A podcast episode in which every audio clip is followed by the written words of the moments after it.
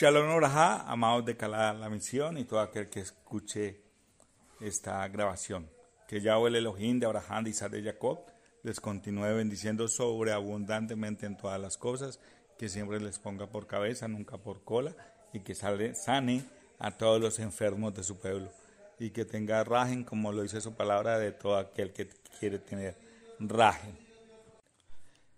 Eh, la paracha que empezamos a estudiar esta semana y será estudiada por espacio de tres semanas, tres Shabbatot, como dice la palabra, es la paracha 11, Baigas, que significa y se acercó.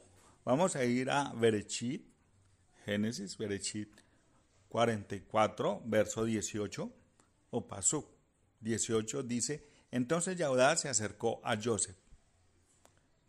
¿Con qué propósito Yahudá se acercó a Joseph. Sabemos que en la paracha pasada eh, Joseph tiene un plan y es ver si sus hermanos han cambiado y para eso pone una, la copa de oro en la bolsa de Benjamín en la cual es hallada y los toma presos, aparentemente piensan ellos, ¿no? Con un propósito, que ya lo dijimos, es ver si ellos habían cambiado. Entonces, proseguimos acá y Yahudá se acerca a Joseph y le dice que se acuerde que el mismo Joseph le preguntó, no sabía que era Joseph, era Panea, que le preguntó que si tenía padre vivo, que si tenía otro hermano u otros hermanos, cómo era su familia, y él le respondió sinceramente.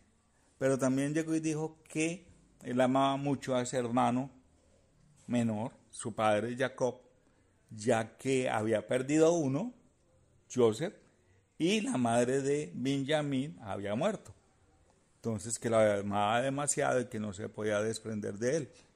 Y precisamente la parte de la prueba de Joseph consistía en que Benjamín descendiera a Misraín para ver el comportamiento de ellos. Y volvemos al punto, todo esto, todas estas cosas eran un plan para ver si ellos habían cambiado empieza a interceder Yahudá por su hermano Benjamín.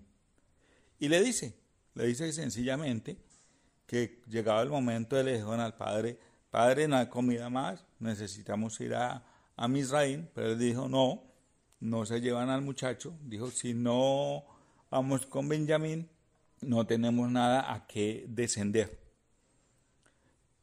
Entonces, en últimas, Jacob decide aceptar que Benjamín descienda a Misraim. Ahora, aquí hay varios puntos importantes, bien especiales, y es esto. Pensamos que estar en Israel es hacer aliyah, es estar elevados espiritualmente. Sí, sabemos que la tierra de Israel es una tierra bendecida por el Creador. Sí, lógicamente el nivel espiritual es el más alto de todo el mundo, pero, ojo, comparado con el Mashiach, la tierra de Israel, sin el Mashiach no hay una elevación verdadera. No hay un fluir verdadero. ¿Qué ocurría? Cuando Joseph nació, sabemos que Jacob se apegó a Joseph, pero tenía a Rachel viva, no había muerto. Quiere decir que Jacob se alegraba al enseñarle Torah a su hijo Joseph y sabemos que Joseph representa al Mashiach.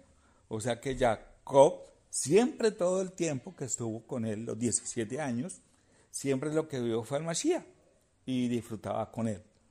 Sabemos que cuando es vendido y piensa que ha muerto, él desciende espiritualmente y aparte de eso, hablamos de la muerte de su esposa, Jacob se aferra a Benjamín, pero se aferra de una forma completamente diferente. Joseph no era porque fuera eh, el hijo de su amada, el hijo mayor de Rachel, sino que vuelvo y le digo, era una representación del Mashiach. Joseph tenía Torah viva, digámoslo de esa forma, mientras que Benjamín se volvió para él una idolatría. Si tuviera el sentido correcto, realmente Jacob, al enseñarle Torah a Benjamín, porque le enseñó, hubiera subido espiritualmente. pero no subió espiritualmente. Dice que solamente, y lo vamos a ver más adelante, hasta cuando ya Jacob se encuentra con Joseph, dice la palabra, es que revive su espíritu. Entonces, si le está enseñando Torah correcta a Benjamín porque su, su espíritu no había revivido, si es Torah. Entonces, aquí hay algo muy especial y es esto que yo les decía anteriormente.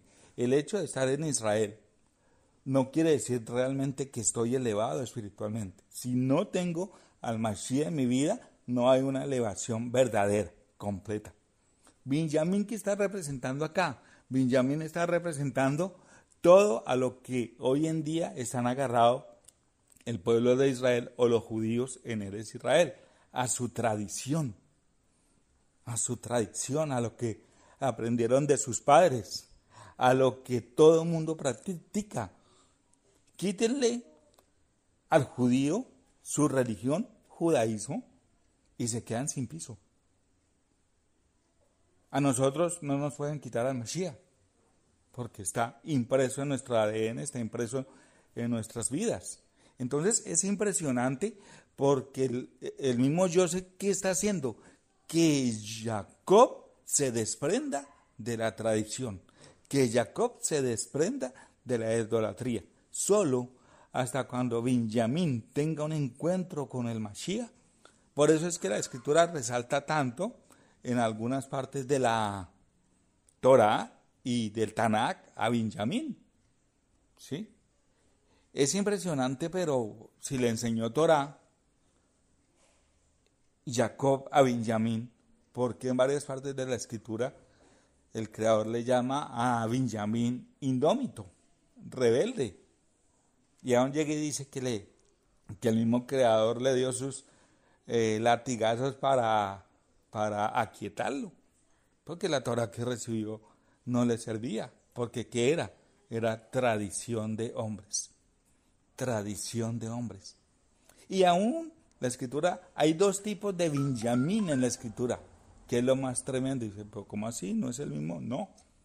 La palabra, es más, dice la palabra que, ¿cuál fue el primer rey que tuvo Israel? Shaul, de la tribu de Benjamín. Pero también el Brihasha nos habla de un Shaul, Rab Shaul, también era de la tribu de Benjamín. Uno, ¿qué hizo? El rey Shaul, lo único que hizo fue desobedecer al Creador y perseguir a David, el próximo rey, al ungido. ¿Qué hizo Rab Shaul? En un inicio hizo lo mismo, perseguir al ungido, a nuestro Mashiach Yeshua o Yahushua. Pero tuvo un encuentro con él y cambió, ya no volvió a ser el mismo. Entonces, dentro de las cosas futuras que van a ocurrir es eso, va a haber un acercamiento de Yahudá al Mashiach, a Joseph, a Yehoshua, a Yeshua. Y en ese cambio van a tener que dejar que ese Benjamín, que la tradición que te han llevado hasta el día de hoy, sufra una transformación. Y va a haber gozo y alegría. Algo que decía en estos días el Moré Yoshiyahu es que antes de la manifestación del Mashiach, las doce tribus tienen que estar reunidas. Él no se descubrió a ellos. Dice la palabra que los citó, les dio de comer, les dio de beber, se embriagaron los once, pero solamente hasta cuando se fueron otra vez y ocurre lo de la copa y vuelven y es lo que habla esta paracha, es que él se descubre a ellos, antes no.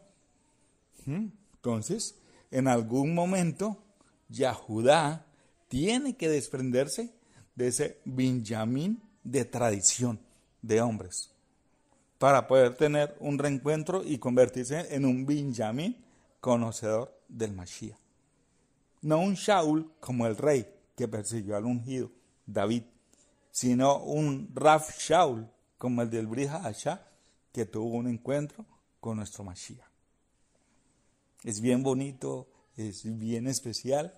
Cómo el creador idea cosas, digámoslo así la palabra ideal, porque él ya lo sabe todo, él ya sabe qué tiene que hacer, pero cómo hace planes, digámoslo así, para nuestras vidas, que para nosotros pueden ser duros, pero todos con un solo propósito, llevarnos a renunciar por completo a todo ídolo, a todo aquello que nosotros pensamos que no es ídolo, pero realmente sí lo es. Es tremendo ahorita que leía esta porción precisamente para la cápsula y wow, cuando el creador abre mis ojos y, y puedo ver eso, la diferencia entre Joseph y Benjamín. Joseph trajo vida a Jacob. Benjamín